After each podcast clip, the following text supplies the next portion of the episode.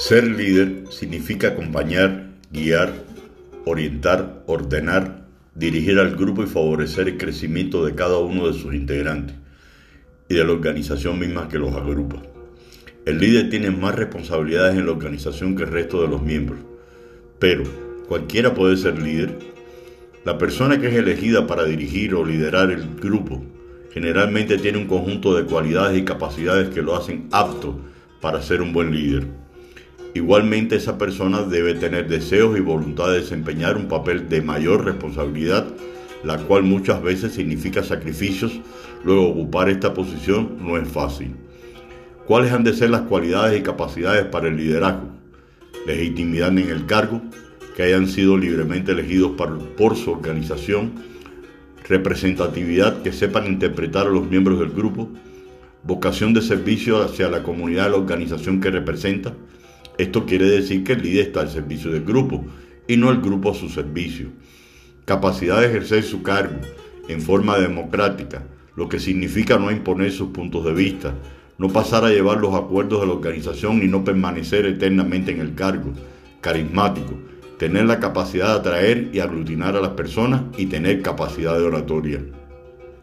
Otros aspectos que ha de tener en cuenta un líder será la capacidad del líder para atender y escuchar, es decir, tener la capacidad de recibir lo que el otro quiere decir y un rol muy importante como es la toma de decisiones.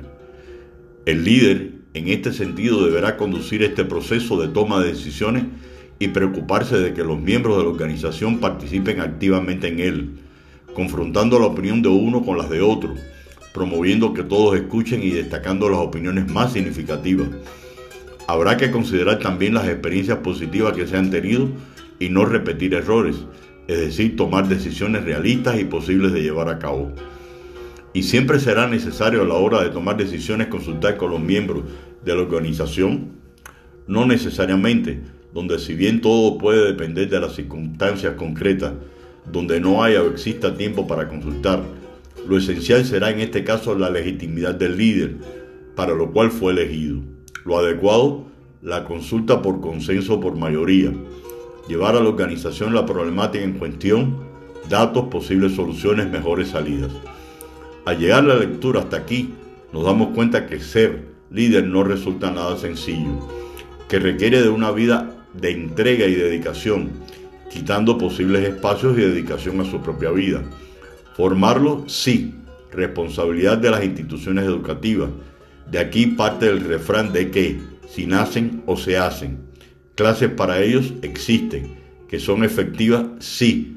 Pueden apreciar cuando a través de los medios de comunicación vemos jóvenes que se destacan en el mundo empresarial de los negocios, que si nacen líderes naturales, en la historia se menciona, estudiaron para ello, tal vez donde posiblemente su objetivo o propósito desde pequeño no fueron esos que las circunstancias ligadas a las capacidades y cualidades de un líder, al reunirlas, le favorecieron. Esa es otra cosa. Muchas gracias y buen fin de semana.